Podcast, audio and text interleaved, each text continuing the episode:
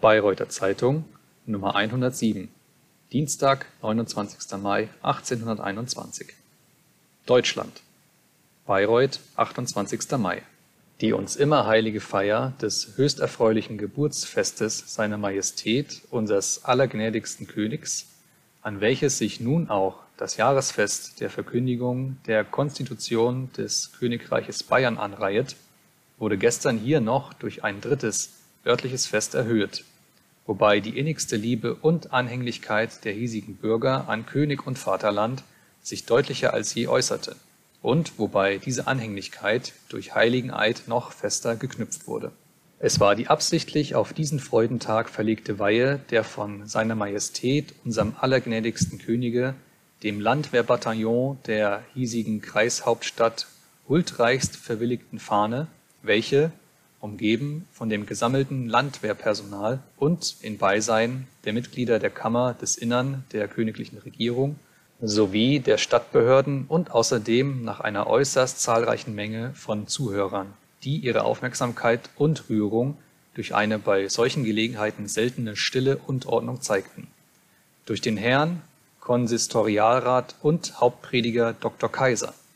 Nach einer über die Worte Fürchte Gott und ehre den König gehaltenen Rede in der protestantischen Hauptkirche feierlich geweihet wurde, während in der katholischen Kirche, vor welcher das königliche 13. Linien-Infanterieregiment paradierte, ein feierliches Hochamt gehalten wurde.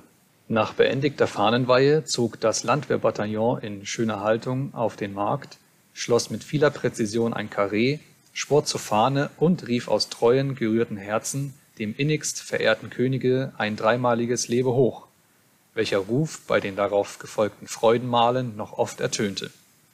Zwei Bälle, der eine von der Harmoniegesellschaft, der andere von der Landwehrmannschaft veranstaltet, beschlossen, diesen für die hiesige Stadt unvergesslichen Festtag, dessen nähere Beschreibung nächstens gedruckt werden wird als zweckmäßigen Vorläufer des Festes der Fahnenweihe gab der um die Bearbeitung der Geschichte unseres Kreises verdiente königliche Regierungsregistrator Herr Heinertz einen Beitrag zur Geschichte des alten Bürgermeditates der Stadt Bayreuth heraus, an deren Ende folgende Zeilen stehen: Wir rufen froh, von Dank und Lieb gerühret, es lebe hoch und her, Max Joseph, der den Herrscherstab nun führet, für Bürger Glück und Ehr. Wie Efeu schlingt sich guter Bürger Treue dem besten König an. Es schwör sie ihm bei ihrer fahnen Weihe ein jeder Landwehrmann. Wien, 23. Mai. Die ausgespielte Baron Wimmersche Herrschaft Groß-Dickau in Böhmen, für welche dem Gewinner bare 200.000 Gulden Konventionsgeld zugesichert sind, hat ein Kleinpächter und Beamter namens Schmalfuß in Thüringen, Vater von elf lebenden Kindern, gewonnen. Großbritannien London, 18. Mai Die neuesten Nachrichten aus St. Helena melden, dass Bonaparte ernstlich krank ist und seit einigen Wochen das Bett nicht verlassen hat.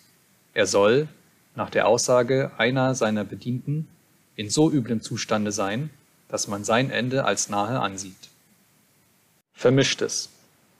Die Gebrüder Würzburger in Bayreuth sind von jetziger Leipziger Messe neue Vorräte von feinen und mittelfeinen Tüchern dergleichen Kasimirs, Carcassins, Valencias und Piquets in den neuesten Farben und Designs, Camelots und mehrere neue Artikel angekommen. Sie empfehlen sich damit unter Versicherung der möglichst billigsten Preise